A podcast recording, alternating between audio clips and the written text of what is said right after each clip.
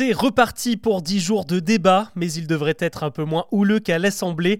Cet après-midi, les sénateurs ont débuté l'examen du projet de loi de la réforme des retraites. Bonjour à toutes et à tous, bienvenue dans Actu, le podcast qui vous propose un récap quotidien de l'actualité en moins de 7 minutes.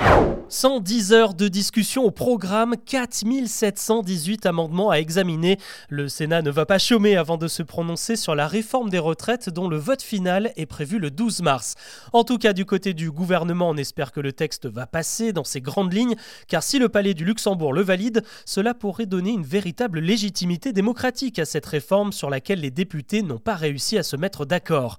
Pour Gérard Larcher, le président du Sénat, pas question que ça coince en tout cas, il promet d'aller jusqu'au bout. Ce qui pourrait l'aider, c'est que la gauche est minoritaire dans cet hémicycle et que la stratégie de la NUPES avec ses 18 000 amendements déposés à l'Assemblée nationale ne pourra pas être mise en place. Malgré tout, les socialistes, les écologistes et les communistes communistes comptent bien dégainer ce que l'on appelle une motion référendaire. Le but, c'est tout simplement de forcer Emmanuel Macron à organiser un référendum et donc de demander directement aux Français de voter pour ou contre la réforme. Mais fatalement, il y a peu d'espoir que cette mention soit votée pour la bonne et simple raison qu'au Sénat, ce sont les républicains et leurs alliés qui dominent et ils comptent justement sur cette majorité pour modifier la réforme avec quelques amendements. Concrètement, les élus LR vont essayer de diminuer le nombre de régimes spéciaux. Toutes ces exceptions sur l'âge de départ selon les corps de métier. Ils n'aiment pas ça et veulent aligner le maximum de monde sur le régime général.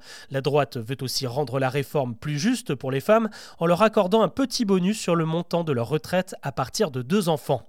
Voilà pour les principales modifications attendues. Une fois que le Sénat aura voté et probablement modifié le texte, il partira en commission mixte paritaire, la petite assemblée qui réunit à la fois 7 députés et 7 sénateurs censés mettre tout le monde d'accord. Le projet de loi qui en ressort sortira retournera encore une fois à l'Assemblée et au Sénat. Et dans tous les cas, il faudra trouver un compromis avant le 26 mars, la date butoir avant un possible 49-3 et une mise en application pure et simple de la réforme voulue par le gouvernement.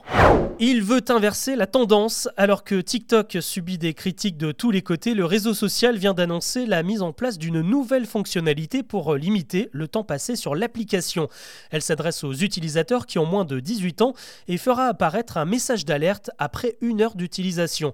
L'option reste facultative évidemment et rien n'empêche pour le moment les plus jeunes de mentir sur leur âge au moment de leur inscription. La secrétaire d'État à l'enfance a d'ailleurs réagi ce matin.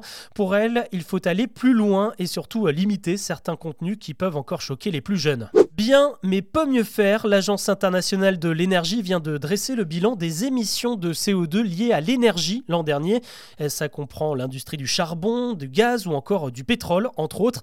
Le chiffre n'est pas très bon, mais moins élevé que prévu, plus 0,9%. Une hausse limitée par le développement des technologies vertes. Il y en a plus qu'avant, comme l'éolien, la géothermie ou encore le développement des voitures électriques. Malgré tout, avec près de 37 milliards de tonnes de CO2 émises dans le monde, on atteint un nouveau record dans l'histoire de l'humanité. L'actu ce jeudi, c'est aussi cette photo qui fait le tour de Twitter, celle de la statue de la petite sirène, le monument le plus célèbre de la ville de Copenhague au Danemark. La nuit dernière, son socle a été repeint en blanc, bleu et rouge pour former le drapeau de la Russie. Personne n'a revendiqué ce geste, mais il pourrait s'agir d'une réaction au soutien danois envers l'Ukraine. Début février, le Danemark ainsi que l'Allemagne et les Pays-Bas ont promis de livrer une centaine de chars Léopard 1 pour aider les forces ukrainiennes. Donner de son temps pour se rendre utile, c'est la définition du bénévolat. Et bonne nouvelle, il repart à la hausse chez nous. D'après un sondage IFOP pour l'association Recherche et Solidarité, l'an dernier, 23% des Français se sont proposés comme bénévoles.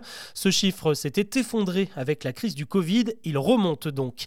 Parmi ces bénévoles, on trouve autant de femmes que d'hommes. Les seniors s'engagent moins qu'avant, mais les moins de 35 ans ont pris la relève, ils sont plus impliqués qu'avant et représentent désormais un volontaire sur quatre dans les associations ce jeudi est aussi marqué par les journées nationales de l'audition, l'occasion de rappeler qu'il faut prendre soin de nos oreilles pendant les concerts notamment, et il faut aussi surveiller les plus jeunes, comme le montre une étude IFOP présentée dans le journal Le Parisien ce matin.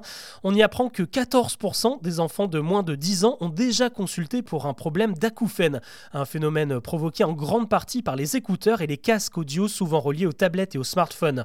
Alors des acouphènes, on en a tous connus, hein, mais ces sifflements peuvent parfois durer des semaines et entraîner de gros problèmes chez les enfants qui en souffrent. Ça peut provoquer par exemple ce que l'on appelle une presbyacousie, un vieillissement prématuré de l'audition dès 40 ans au lieu de 60 ans habituellement. Si vous avez eu des cours d'éducation sexuelle au collège, vous vous souvenez sûrement d'un moment déjà très gênant et surtout qu'il n'y en a pas eu beaucoup. Et depuis, l'éducation nationale n'a pas vraiment fait en sorte de multiplier les journées de sensibilisation. Et c'est ce qui pousse aujourd'hui trois associations à attaquer l'État en justice. SOS Homophobie, SIDAction et le Planning Familial ont saisi le tribunal administratif de Paris pour imposer au minimum trois séances d'éducation à la sexualité par an.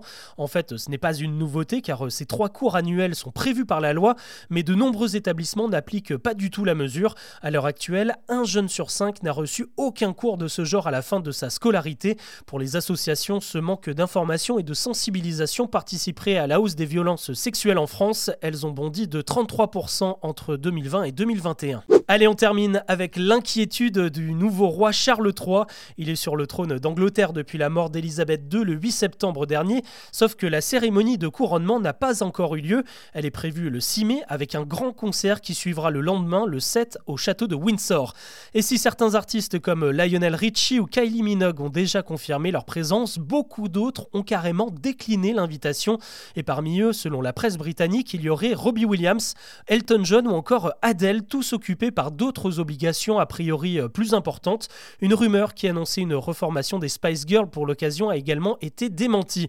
Autre grand absent de l'événement, Ed Sheeran qui donnera un concert au Texas au même moment, le chanteur qui passera d'ailleurs par Paris le 2 avril avant sa tournée aux US.